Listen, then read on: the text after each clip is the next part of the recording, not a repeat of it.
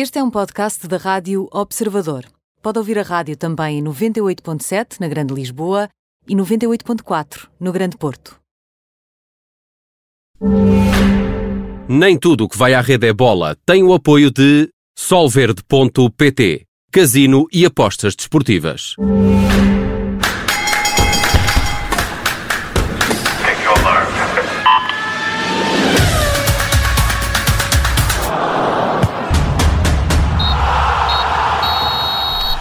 Bem-vindo ao Nem Tudo o que vai à Rede é Bola com Bruno Roseiro, Mariana Fernandes e comigo, Aníbal Rebelo. Na segunda parte vamos eh, falar com eh, José Manuel Constantino, Presidente do Comitê Olímpico de Portugal. Vamos perceber de que forma é que a pandemia e as eh, medidas do Governo estão a afetar os atletas em Portugal. É o que vamos querer saber mais à frente neste programa, mas para já vamos aos temas do dia. Bruno Roseiro, Vamos falar destas eh, buscas no Estádio da Luz e também no, na SAD do, do Sporting, no estádio de Alvalade. É, é a notícia que está eh, a marcar eh, esta manhã. Sim, foram, foram logo uh, duas uh, ao mesmo tempo, mas sem ligação. Portanto, começando até pelo Sporting, que é mais fácil de explicar, um, ehm, os inspectores da Polícia Judiciária deslocaram-se aos escritórios da Sporting SAD uh, no âmbito de um caso de alegado branqueamento de capitais que é relativo aos anos de 2001, 2011 a 2014, ou seja, quando o Oldimo entra no Sporting. Portanto, basicamente, eh, o Oldimo foi comprando parte de, da percentagem dos passos dos jogadores do Sporting. Eh, em 2013, junho de 2013, quando eh, já com Bruno Carvalho na presidência do Sporting, depois de Godinho Lopes, acontece a reestruturação financeira, esses 20 milhões de euros que tinham sido investidos em passos de jogadores foram convertidos em crédito uh, na, no capital social da Sporting SAD e, portanto, aquilo que nesta altura as autoridades estão a tentar despistar é o circuito e de onde é que veio esse dinheiro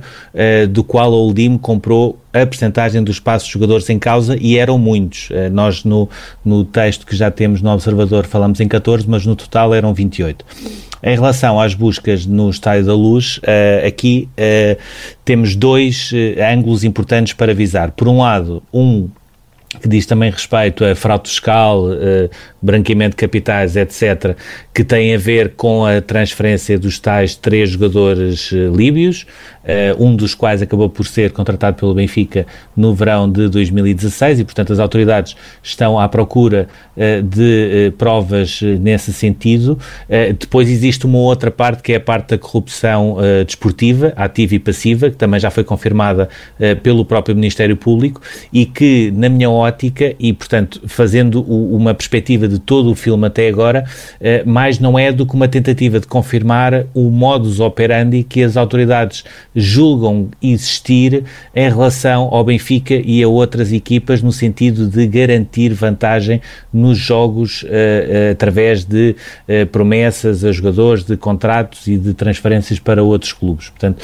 são dois temas paralelos que aqui se cruzam. ainda assim, parece-me que estas investigações hoje na, na SAD do Benfica visam sobretudo perceber e criar esse modus operandi de como é que existiam essas eh, tentativas, pelo menos de corrupção, eh, também no âmbito do caso Malachau. É um tema que iremos acompanhar ao longo do dia, aqui também na Rádio Observador e em observador.pt. Mariana, vamos uh, ao uh, jogo jogado fora dos, uh, fora dos tribunais. Olhamos para o campeonato nacional. continuamos com o mesmo líder da semana passada, mas agora reforçado, o Sporting. Sim, e a verdade é que se recuarmos umas semanas ali até a altura em que o Sporting foi eliminado pelo LASK na eliminatória de acesso à Liga Europa e até também às primeiras jornadas do campeonato, podíamos perceber que logo à partida a ideia geral era de que o Sporting não era candidato ao título e que já existia até uma ideia eh, de que o Benfica de Jorge Jesus era quase um campeão anunciado, graças aos reforços que teve, também ao futebol, obviamente, que estava a praticar e a uma ligeira quebra do Futebol Clube do Porto neste início de temporada. Ora, a verdade é que à sétima jornada o Sporting é líder isolado com mais 4 pontos do que uh, o Benfica e este fim de semana só serviu uh, para alargar essa vantagem. A equipa de Ruben Amorim ganhou logo no sábado, uh, uma goleada ao Vitória de Guimarães, e a verdade é que passou o domingo descansada a saber que ia ficar no primeiro lugar, acontecesse o que acontecesse uh, nesse dia. O Porto ainda apanhou um susto, com o gol do Portimonense a abrir o marcador no Dragão, mas respondeu principalmente na segunda parte e ganhou, com destaque para o primeiro gol de Taremi pelo clube. Uh, e depois chegou a hora do Benfica, que chegou a estar a perder por 3-0 com o Sporting Braga em casa,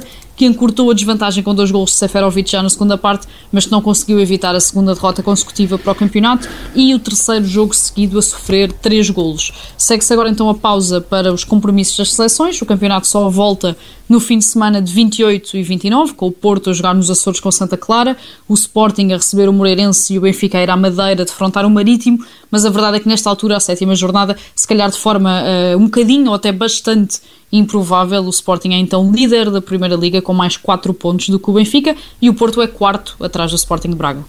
Vamos continuar atentos também ao que se vai passando nos relevados. E agora vamos às cartas, eh, com o As, o Joker e a carta fora. Bruno Rosário, avança já com o teu As, Sérgio Oliveira. Sim, Sérgio Oliveira, deixa-me só aqui fazer um parênteses. Uh, estávamos a ouvir aqui umas teclas, uh, uma notícia de última hora que em breve também vamos publicar, portanto pedimos também desculpa por estas coisas que a pandemia uh, a isso Faz parte, faz parte da rádio em direto. em relação a Sérgio Oliveira, dizer que Uh, portanto, o Futebol Clube do Porto já não tem uh,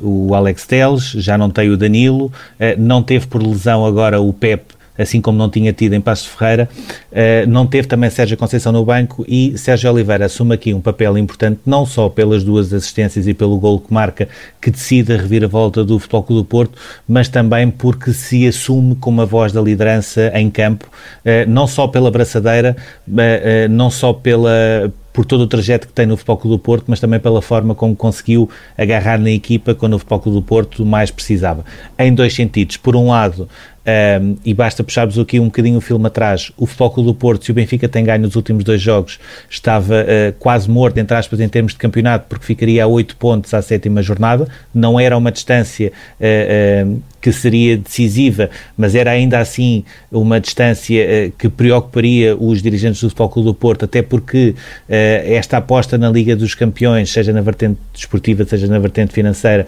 é muito importante e, e, e jogos de Liga dos Campeões têm uma intensidade e um desgaste mozgást que muitas vezes também se paga no campeonato, uh, por outro, porque uh, na altura em que uh, Uribe sai, portanto Sérgio Oliveira acaba por ficar um bocadinho mais exposto no meio campo e também às transições do Portimonense, é quando ele assume um papel ainda mais uh, determinante. Uh, se o PEP renovou a semana passada e foi o primeiro, uh, por ser um exemplo também daquilo que a administração da SAD e o próprio Pinta Costa quer para o Futebol Clube do Porto, não tenho dúvidas que Sérgio Oliveira será o próximo a renovar entre os muitos jogadores do Futebol Clube do Porto que estão quase a acabar contrato.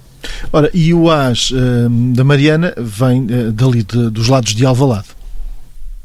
Sim, porque, e depois daquilo que tu também que já dissemos no início, é impossível passar por este arranque de campeonato do Sporting sem falar, obviamente, de Pedro Gonçalves. É o jogador em óbvia evidência na equipa de Ruben Amorim, ainda que a coesão do grupo, como falámos também na semana passada, continua a ser o fator diferenciador deste Sporting nas primeiras jornadas. Contra o Guimarães, eh, no Dom Afonso Henrique, começou por assistir Nuno Santos e ainda marcou mais dois golos, saindo aos 80 minutos para aquilo que em condições normais teria sido uma ovação dos adeptos do Sporting que estariam presentes em Guimarães. Como sabemos não é possível e essa ovação terá ficado obviamente pelas casas de cada um e num 11 tipo do Sporting que tem contado com sete reforços, Pedro Gonçalves pegou destaca com o Ruben Amorim, trouxe dinâmica e criatividade à equipa, leva sete golos em sete jogos, sendo que marcou duas vezes no mesmo jogo em três ocasiões diferentes e depois de ter sido, eh, na época passada, o melhor jogador jovem ao serviço do Famalicão, é um dos grandes candidatos este ano a ser uh, um dos melhores jogadores da temporada em Portugal e é já uma figura uh, deste Sporting Ruben Amorim, desta temporada,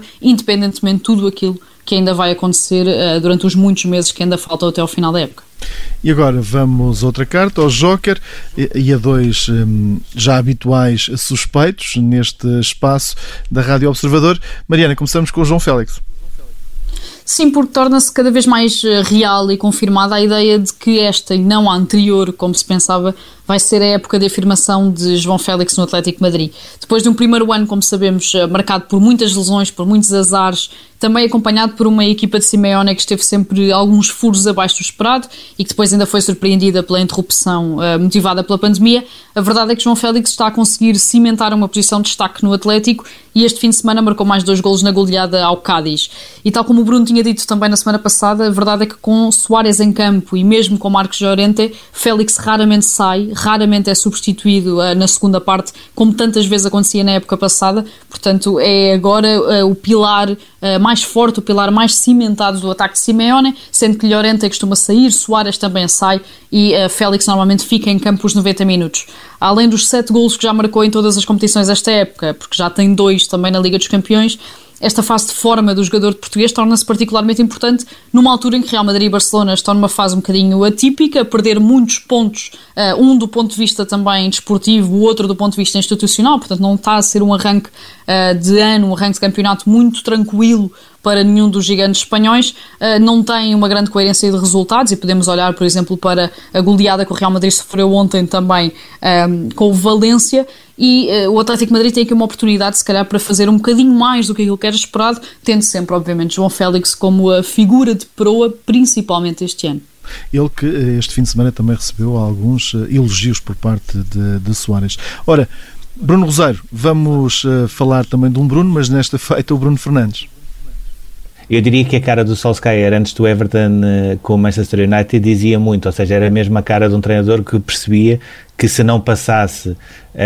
naquele jogo, uh, muito dificilmente poderia ter uma trajetória muito longa no, no clube, até porque vinha de uma derrota em casa com o Arsenal, onde, onde a, a exibição foi manifestamente fraca, e também de uma derrota na Liga dos Campeões com o Basak Sair, que nunca tinha sequer marcado um gol na Liga dos Campeões e que consegue ganhar uh, quase com dois golos quase anedóticos com aquela defesa do Manchester United muito em baixo. Um, o Everton até começou a ganhar, começou melhor, e é aqui que aparece Bruno Fernandes. Primeiro, marca um golo que não é normal nós costumarmos ver, com uma entrada de cabeça como se fosse, como se fosse um ponta de lança. Um segundo golo também com alguma ponta de sorte à mistura, que é um cruzamento para o Rashford que ele não chega a desviar e que acaba mesmo por entrar. Uh, na segunda parte, uh, basicamente envolveu-se em, em, períodos de um, de um, jogo que foi muito tenso, com, com imensas entradas uh, mais duras, andou sempre ali na luta e acaba por ser também um bocadinho a cara do resgate de Solskjaer, faz, faz no final a assistência para o Cavani é, marcar o 3-1, o primeiro gol em Inglaterra, mas acaba por ser um bocadinho a cara da redenção do Manchester United, a cara da resistência do Solskjaer ainda no comando do Manchester United e mais uma vez a bater um recorde foi o jogador que mais golos conseguiu marcar nos primeiros 10 jogos fora que fez na Premier League, o que não deixa de ser mais um dado numa carreira de um jogador que, eh, quando nós olhamos, eh, ainda nem um ano tem de Premier League. Ora, e avançamos agora para a carta fora. Bruno Rosário,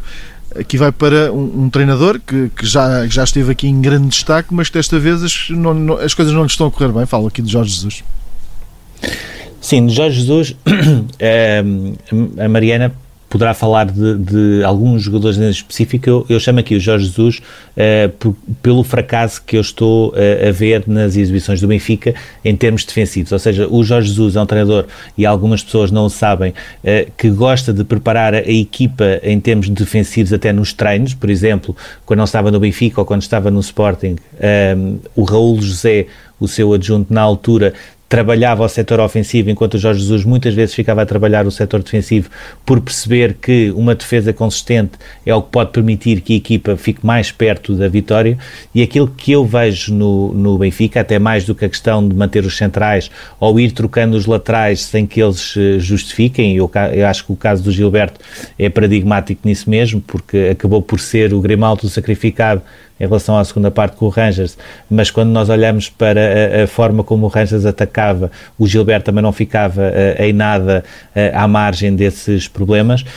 um, mas aquilo que eu identifico no Benfica é o grande problema com a posição 6, que é uma posição fundamental no Jorge Jesus, o 6 e o 8, o médio mais posicional que muitas vezes vem receber bola entre os centrais e que é também o elemento mais importante para segurar a equipa nas transições defensivas, e também o, o jogador 8, o que joga um pouco mais à frente, faz a ligação entre setores e é também muito importante nessa zona de, de pressão. E é aí que o Benfica, sobretudo, tem falhado. Já passaram por lá Gabriel, já passou também Weigl, já passou Samaris, nenhum deles convenceu, uh, a não ser Gabriel, no início da época, quando parecia melhor fisicamente do que está agora. A posição 8 também tem por lá rodado Tarab e Pizzi e ainda não conseguiu Jorge Jesus encontrar o núcleo que lhe permita assegurar a, a, a, defesa e aí também é o problema, ou seja, a defesa do Benfica tem falhado muito, mas também está muito mais exposta do que é normal numa equipa de Jorge Jesus.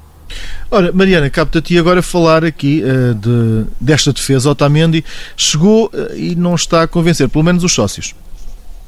Sim, é seguir um bocadinho a mesma linha uh, daquilo que o Bruno disse e que tem sido realmente o grande uh, calcanhar daquilo deste Benfica de Jorge Jesus, que é precisamente o setor defensivo. O que fica de Otamendi na derrota do Benfica com o Braga é principalmente aquele erro que dá origem ao terceiro gol dos Minhotos, onde Vlacho Dimos, claro, também tem responsabilidades, mas a verdade é que o Central Argentino acaba por ser um dos protagonistas desta crise, desta pelo menos mini crise que o Benfica está a atravessar. Jorge Jesus assumiu logo à partida, logo no primeiro jogo que Otamendi faz, que o jogador não estava bem fisicamente. Otamendi entrou diretamente para o 11 devido à saída de Ruban Dias e à fragilidade que Jardel tem nesta altura, mas a verdade é que as coisas não estão a correr bem ao central e os erros do setor defensivo encarnado partem principalmente do argentino e de uma ausência de dinâmica que não deixa de ser também algo compreensível com o Vertonghen, com o Nuno Tavares e também com o Gilberto. E se pensarmos rapidamente e em condições normais, uh, só Vertonghen estaria neste 11 inicial do Benfica nesta altura, nestas condições normais. Portanto, Ruban Dias saiu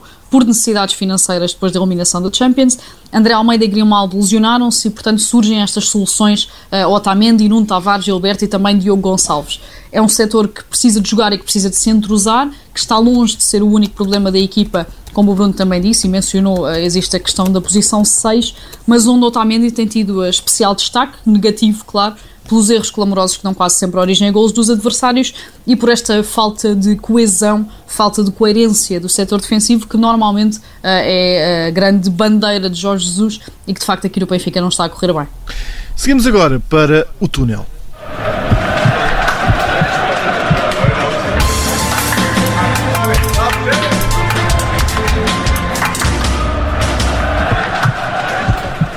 Bruno, fazemos agora contas, olhamos para as do Futebol Clube do Porto.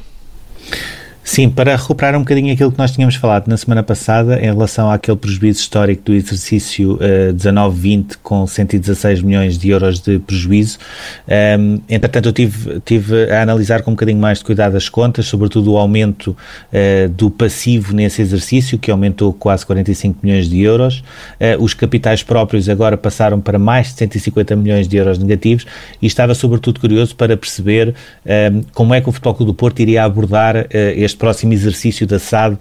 2021. Portanto, aquilo que foi projetado foi um lucro de 34,7 milhões, uh, o clube já tem à volta de 93,5 milhões de euros uh, ou 95 milhões de vendas.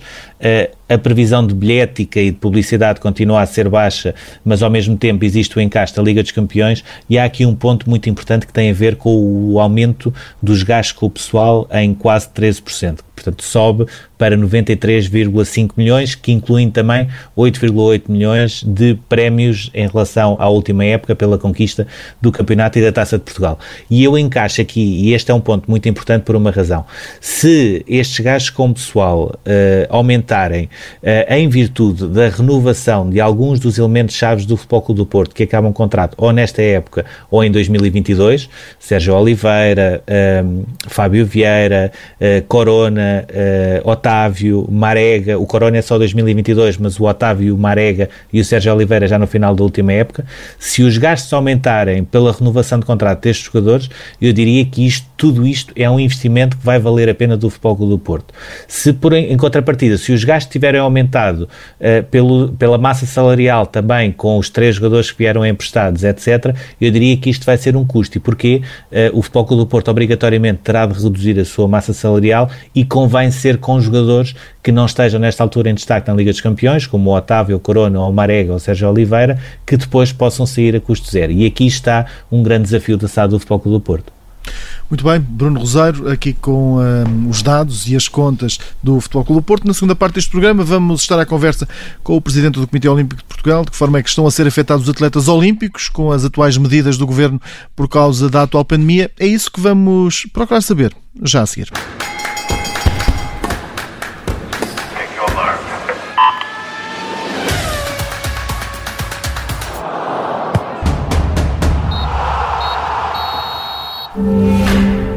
Nem tudo o que vai à rede é bola tem o apoio de Solverde.pt, casino e apostas desportivas.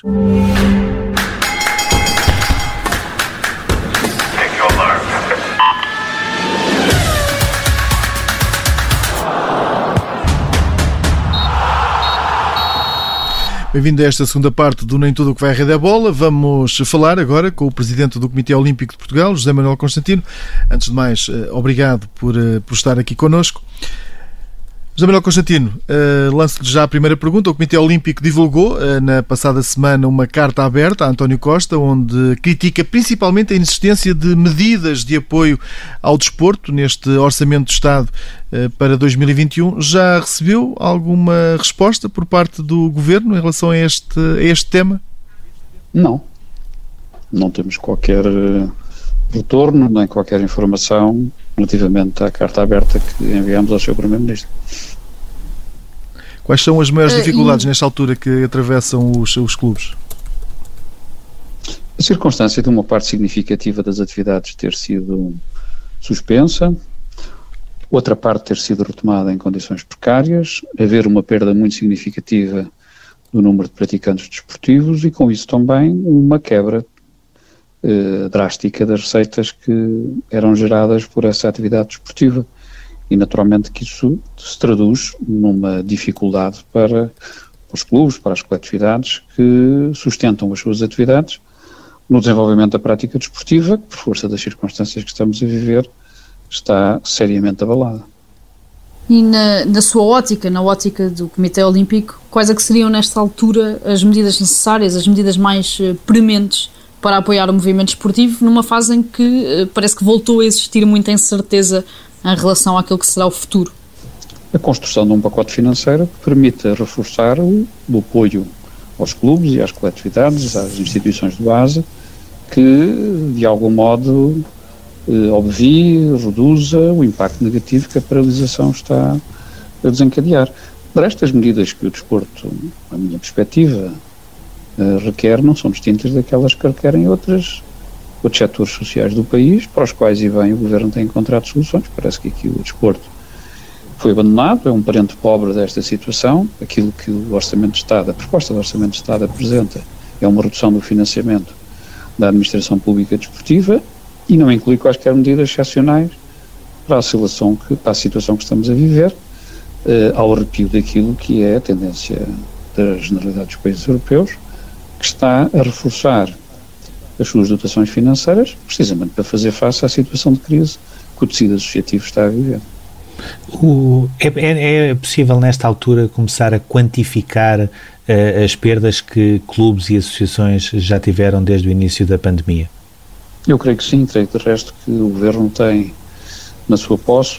resultados do inquérito que fez ao tecido associativo, através da sua estrutura regional da administração pública, e, portanto, uh, enfim, imagino que neste momento disponha de dados que nós não dispomos.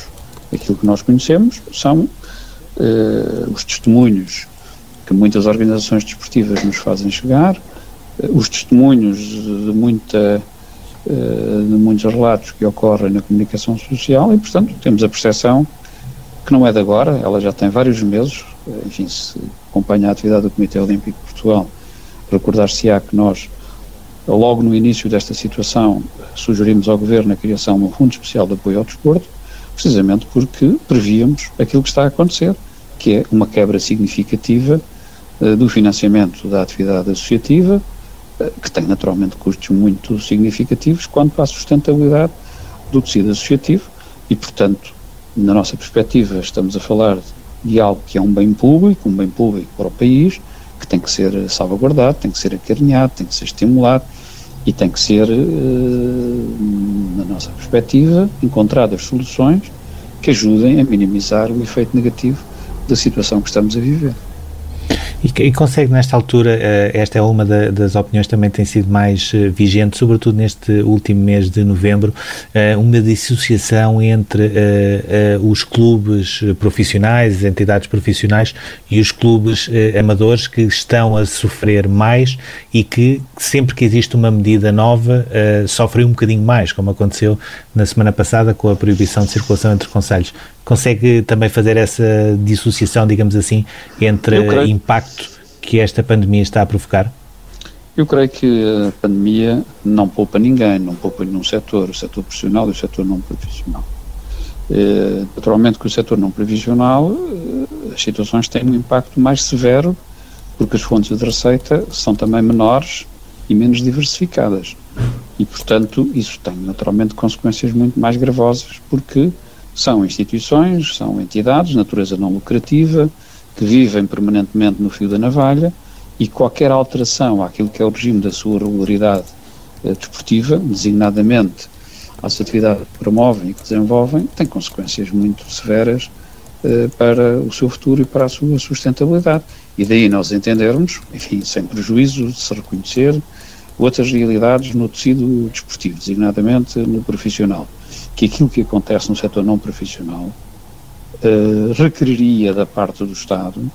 designadamente da parte do Governo, uma atenção diferente daquela que está a ter. Eu diria até que não está a ter atenção nenhuma.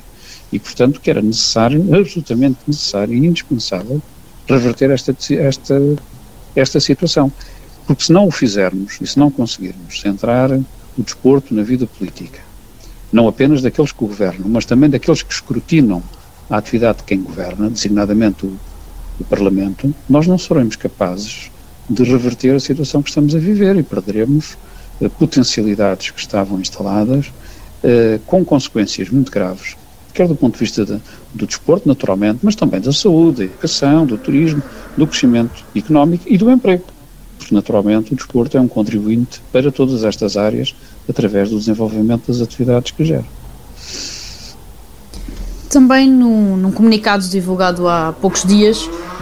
a Comissão de Atletas Olímpicos mostrava-se especialmente preocupada, não necessariamente com o presente, mas com o futuro e com o futuro das modalidades olímpicas, com o futuro dos potenciais atletas olímpicos. É esta também uma das grandes eh, preocupações atuais depois de todas as contingências deste ano de 2020? Uma das consequências que teve a situação que estamos a viver e que tocou tão bem o tecido desportivo profissional é que uma parte significativa dos atletas que estão integrados em programas de preparação olímpica eh, são atletas que têm relações de trabalho contratuais com algumas dessas entidades. E algumas dessas entidades, por força das dificuldades que estão a viver, reduziram esses contratos, em alguns casos, os valores desses contratos, e noutros, pura e simplesmente, fizeram cessar esses contratos. Naturalmente que isto tem consequências do ponto de vista da estabilidade desses atletas, dos atletas que foram abrangidos por essas medidas. E, portanto, a situação é uma situação, do ponto de vista da estabilidade profissional, se me posso chamar assim, eh, está a ser atingida por força dos constrangimentos que muitas das entidades associativas, que são ao mesmo tempo entidades patronais, estão a ter relativamente a esses atletas. E isso, naturalmente, que nos preocupa, porque estamos a menos de um ano da realização dos Jogos Olímpicos, assim o esperamos que eles realizem, e a introdução de fatores de instabilidade naquilo que era o quadro de expectativas que os atletas tinham, não é naturalmente nesta altura um, um, um fator de natureza positiva. E, portanto, quando a Comissão de Atletas também se chama a atenção para este aspecto, creio que o está a fazer neste sentido, no sentido em que, de facto, foi introduzida alguma instabilidade por força das circunstâncias que todos estamos a viver, naquilo que eram as expectativas de vida de alguns atletas. O, percebendo, uh, percebendo essas uh, condicionantes financeiras e desportivas também uh, apareceram, aquilo que eu lhe perguntava era se ainda existe tempo para recuperar a, a 100% a preparação dos atletas olímpicos portugueses, tendo em, vista os Jogos de Tóquio, ou se já começa a ser complicado porque uma preparação olímpica não é uma coisa que se faça num mês ou dois, exige um calendário grande, como existia, por exemplo, em 2020. Eu não falaria tanto na preparação, porque a preparação, enfim, com muitas oscilações, com muitos avanços e com muitos recuos,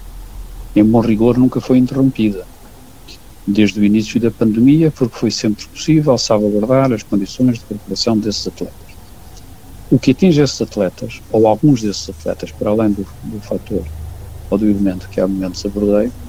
tem a ver com um quadro internacional, todo ele muito instável, e muito pouco reposto relativamente àquilo que era a expectativa inicial. E, portanto, há muitos atletas que neste momento estão ainda em fase de apuramento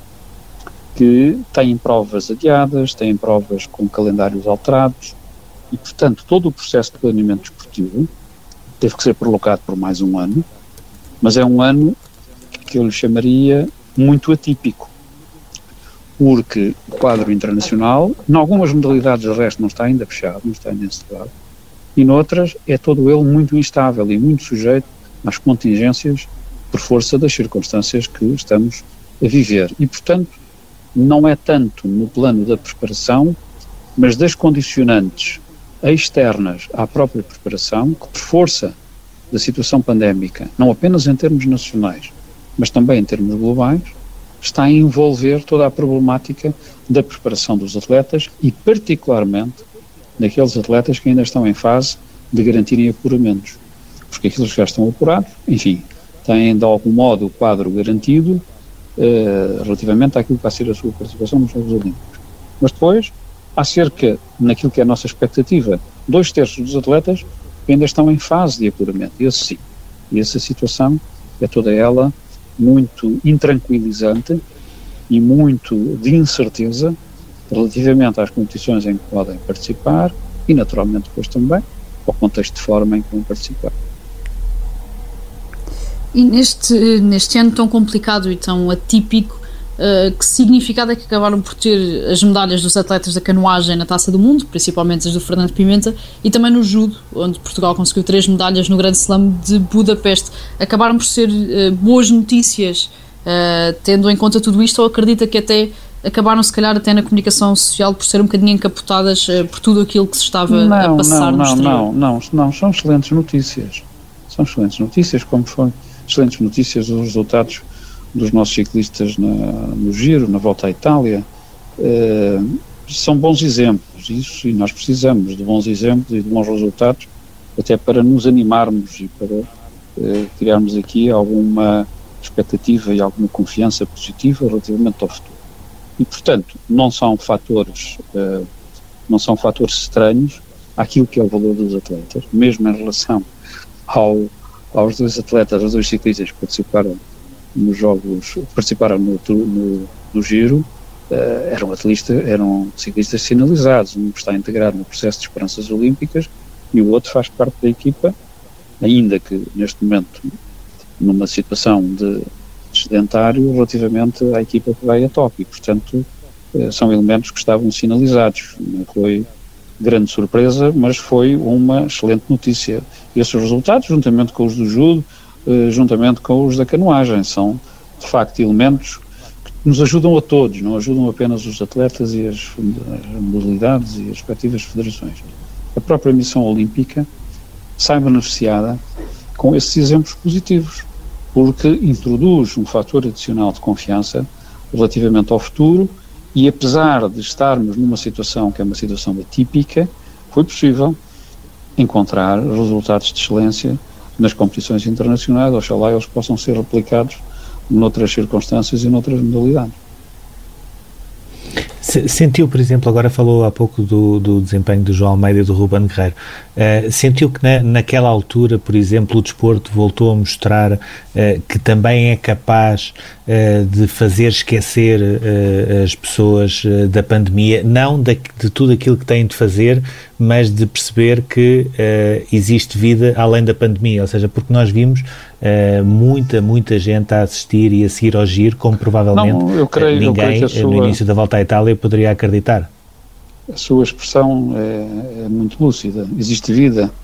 existe alegria, existe confiança, existe esperança, uh, existe possibilidades de sermos, de vivermos coletivamente o entusiasmo que é alcançar aqueles resultados e, portanto, se me é permitido, foi um bálsamo que nós conseguimos viver naquele período relativamente à excelência desses resultados. E nessa circunstância, o, o sucesso destes dois nossos compatriotas no Giro, a Itália, ultrapassou o resultado desportivo, porque nos apanhou num contexto que é um contexto de alguma depressão, de alguma incerteza, de alguma angústia, uh, e por vezes até de alguma perda de confiança relativamente à possibilidade de rapidamente superarmos o momento que estamos a viver, e aquilo uh, foi momentos extraordinários. Uh, e, portanto, teve de facto esse efeito, uh, que eu espero que não seja um efeito que anule a necessidade que nós temos de ter consciência da dificuldade do momento que estamos a viver e dos, dos riscos do momento que estamos a viver, mas que nos permitiu, naqueles momentos, naquela altura, naquela circunstância, eh, vivermos uma situação de grande alegria, de grande satisfação, eh, de vermos dois, nós, dois compatriotas nossos, dois jovens, de brilharem numa competição de elevado nível internacional. E, portanto, acho que nesse sentido foi muito positivo. Tivemos também hoje uma outra boa notícia, desta vez não no desporto, uh, o 90% de eficácia da vacina que está a ser trabalhada com, da, pela Pfizer, com a BioNTech. Aquilo que eu lhe pergunto é, uh, quando projeta os Jogos Olímpicos em 2021, que tipo de jogos é que projeta nesta fase? Ou seja, uns jogos eh, que se vão realizar, mas ainda com algumas limitações de público, ou existe a esperança de haver uns jogos eh, o mais normais possível dentro do contexto? Olha, se nós temos tido esta conversa eh, ontem, eh, eu diria que eh, estava esperançado que se encontrasse soluções, quer do ponto de vista da vacina, quer de outra natureza, que permitissem que os jogos se realizassem uh, o mais próximo possível daquilo que são os jogos em situação de normalidade. Esse era o meu desejo, essa é a minha esperança, essa era a minha vontade. Mas hoje de manhã recebi uma, uma, recebi uma imprensa internacional onde reportava aquilo que tinha acontecido uh, numa experiência que se fez de uma competição de ginástica em Tóquio, precisamente no local onde se vão realizar os Jogos, com várias equipas internacionais, e a notícia vinha acompanhada de uma fotografia dos atletas uh, saírem do aeroporto a descerem pelo local da competição. Bom, eles vinham de tal maneira que pareciam uns extraterrestres, porque vinham uh, com os fatos uh, de isolamento, uns, uns, fatos totais de isolamento, enfim, numa situação uh, profundamente atípica, profundamente estranha. Uh, sei depois, no, no, corpo da notícia, que foram feitos inúmeros testes, foi colocada grande restrição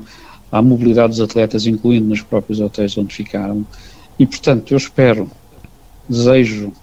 que não apenas se confirme as notícias que esta manhã recebemos de que havia uma vacina com 90 e alguns por cento de probabilidade de ter sucesso, oxalá isso confirme, oxalá possa ser rapidamente comercializado, oxalá nós possamos ultrapassar a situação eh, tão complexa, tão difícil que estamos a viver uh, e que os jogos se, se realizem e que se realizem, enfim, num contexto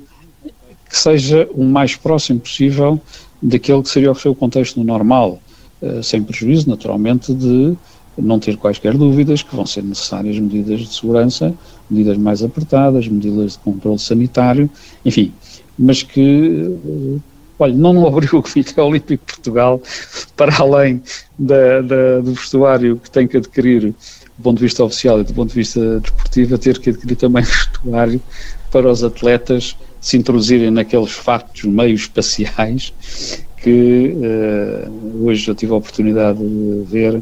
relativamente a uma das delegações que foi à competição à China. Muito obrigado, Jamel Constantino. No final deste Nem Tudo o que vai à rede é bola, daqui a pouco Muito em observador.pt já pode ouvir este programa em podcast. Até já.